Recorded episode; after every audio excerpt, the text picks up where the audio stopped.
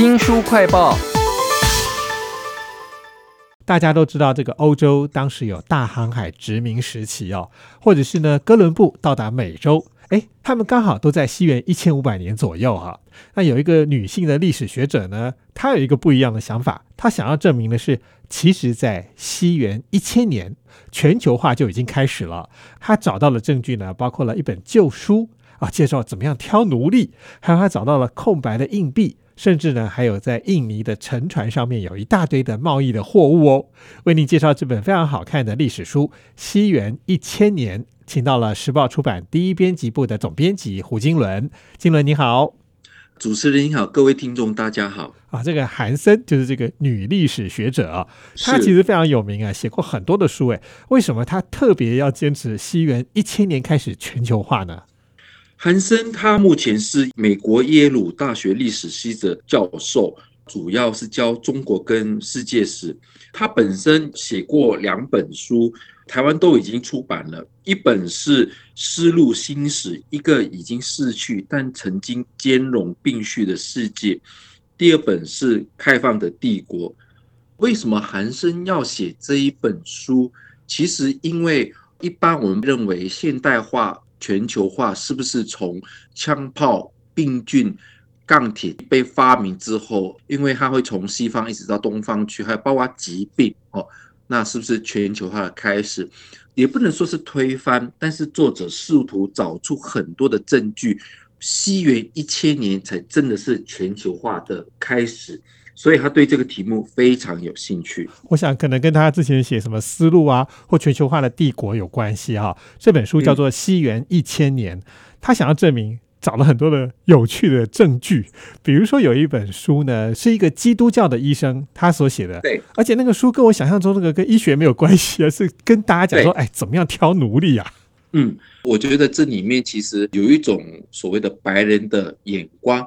去把低下阶级的这些奴隶，就是分成东方、西边、北方，还有北方还分男性、女性，包括他们的健不健康、体质，然后有一些女生不能生孩子的部分，这是非常有趣的。其实，在我们现在的畜牧业发达之后呢，也有很多像是动物的科学，可是都从繁殖或健康的角度来看它。那没有想到，奴隶曾经也是像这样子一个产业啊。这些有趣的题材都在《西元一千年》这本历史书当中。有一些传闻是讲到说啊，中国人比哥伦布先抵达美洲哈。但是韩森呢，他找资料没有找到足够的证据。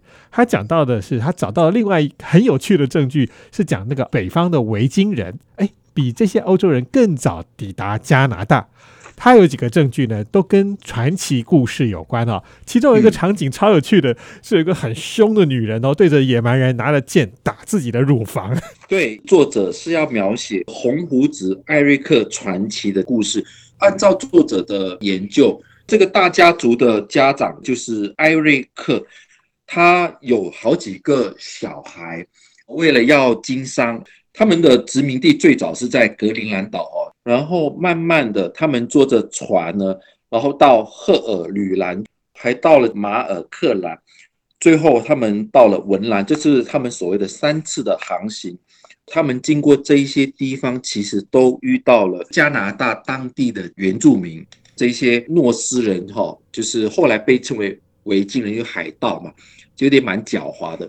他们送上了红色的。布料来跟这一些当地的原住民换取毛皮，最妙的是他们贪心，就是布料就越割越小，然后呢，跟当地的毛皮就换的越来越多。刚刚我们讲的这个红胡子的传奇故事哦，非常生动描述了韩森这个作者啊，他想要证明西元一千年的时候，其实早就已经有全球化了哈。那我觉得讲到中国的时候，最吸引我们嘛，韩森他就用一句话来形容中国。说当时呢，西元一千年是宋朝，是世界上全球化最深的地方。哎，很难想象说宋朝在当时全球化怎么深法。它里面讲到说很多货物，比如说什么香料啦、瓷器啦、丝路，还有就是我最深刻的是，宋朝就已经有非常复杂的税，收人家的税，这个税竟然可以证明国际贸易通商。哎。我觉得这主要源自于香料哈。作者一开始的时候，他就先提出了香料这个东西在东方世界，尤其在中国跟日本哈。然后其实作者不止引用史料，他还去读了日文的小说，就是《源氏物语》。然后《源氏物语》里面有作者指示部大量描写了。呃，日本的宫廷哈，还有中国的皇宫，在皇帝贵族里面，他们非常需要这个香料哈。那这个香料可能是招待客人，或者是熏衣服，或者是熏香。越来越需求越多的时候，他们的香料不够，他们就需必须要进口。然后这些香料很多可能来自于其他国家，尤其是东南亚地方。然后跟过去我们所认知的香料，可能是拿来作为食物的佐料，可能就不太一样，因为他们急需的这个香料，然后很多的商船，无论是从巴格达这些出发，就把香料运到中国的港口，尤其在泉州跟广州，所以作者就描写了宋朝的时候，其实就有已经有很多的商船运到中国去，因为一开始所谓的贸易嘛。然后作者就描写了他们的税的制度。我想，呃，现代文明的这个税务制度，我觉得真的是可以参考韩生所写的《如何从中国宋代的开始》，因为作者就把税制就分成了三种，这是一个非常有趣的。其实就是坦白说，其实就是。拿你的货物就塞在自己的口袋里，就一条牛要剥好几次皮啊！对，都在这本《西元一千年》这本有趣的历史书里头。韩森这位女性的历史学者呢，她还写到很多我觉得意想不到的东西。例如说，她讲到宋朝有一个作家叫朱玉，当时他描写了一些有关于外国来的奴隶啊，比如说说他们会游泳啦，会修船呢，非常有意思耶。对。按照作者的研究，其实中国很少留下奴隶。其实，包括有时候我去观察台湾的文献的时候，我们不会发现到有这么多关于东方世界奴隶的记载。哈，我想这个跟欧洲可能因为当时进口很多的非洲或者是美洲当地的原住民的呃这个传统不太一样。然后，因为中国呃当时人口多，劳力遍地都是，所以他们根本不需要。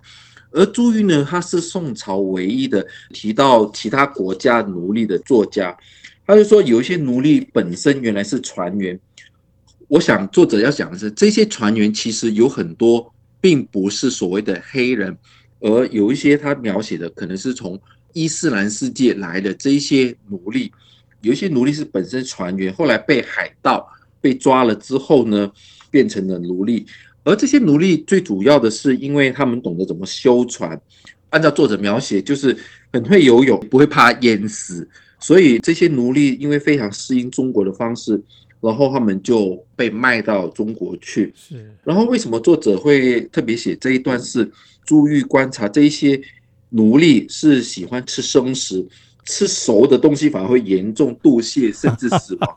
这和我们现在的健康观念其实不太一样，非常有意思啊！都在这本《西元一千年》当中啊，这是历史书哎，看他讲到了各种书啦或者证据啊，都超乎我们对于历史书的想象啊。这就是其实读韩生的书很有趣，你不会觉得那么的沉重，或者是那么的硬邦邦。当然，我觉得作者其实，呃，我觉得他除了引用各种史料文献，还有很多的文学的作品，我觉得这是轻松有趣的，嗯，关于全球化的一本书。